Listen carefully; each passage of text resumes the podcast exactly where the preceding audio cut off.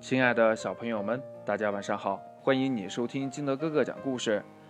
今天呀，我们接着来讲小猪唏哩呼噜最后一个故事。上一节呢，我们说到这月牙熊先生去找小狼去了。听到这里呀，小猪说呀：“呀，原来三个小家伙就是大狼先生的孩子。哎，我早该想到的。”八格小姐说呀：“那三个孩子呀，好可怜。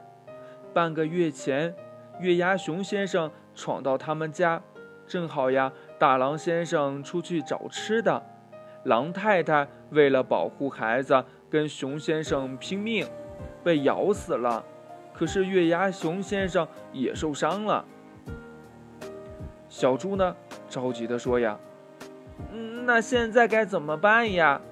八个小姐说呀：“嗯，还是用老办法，我假装飞不起来了，一步一步把它引开。”小猪说呀：“要是这回他不相信了怎么办呀？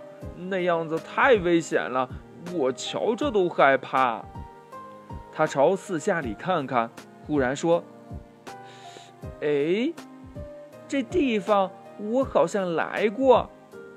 哎，对了。”现在有办法了，你等着。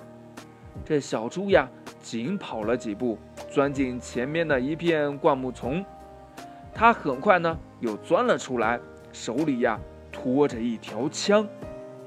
八个小姐吓了一跳：“哎呦，这好像是大狼先生那件东西，怎么会在这儿呀？”小猪说：“呀，哎，嗯，等等再告诉你。你快飞！”让那三个小家伙把门和窗户都紧紧地关起来。你比我快。说完呀，他抱起枪就跑。等稀里呼噜赶到那里呀，木板小屋的门窗都关得严严的。月牙熊先生正在砰砰地用力捶门呢。八个小姐站在小木屋前的一棵树上，拼命地叫。老熊要吃你们，千万别给他开门！你爸爸马上就回来了，砰一下子就把这老熊的屁股打一个大洞。月牙熊先生气得要命啊！他转身跑到八个小姐那里，使劲的摇树。八个小姐站不住，又飞到了另外一棵树上，还是大声叫。这月牙熊先生呢，气冲冲地跑过去。用力往木板小屋上一撞，门哗啦啦的倒进去。熊先生呢，也随着呀撞到里头了。里头呢，发出了尖叫的哭声：“ 爸爸快来！爸爸，爸爸！”稀里呼噜顾不上害怕呀，眼睛一闭，扣动了扳机。只听得一声响，砰！这一声响，好吓人呐！八个小姐呀，从树上飞起，直冲向天空呀。小猪自己也吓得把枪丢在地上。最害怕的还是月牙熊先生，他断定是大狼先生回来了，正用枪朝他射击呢。小猪那一枪是朝天打的，他却觉得呀，已经打到了自己身上。为了不挨第二枪，他连门也不敢出呀，把木板小屋的墙壁撞了一个大洞，一溜烟儿从后头逃走了。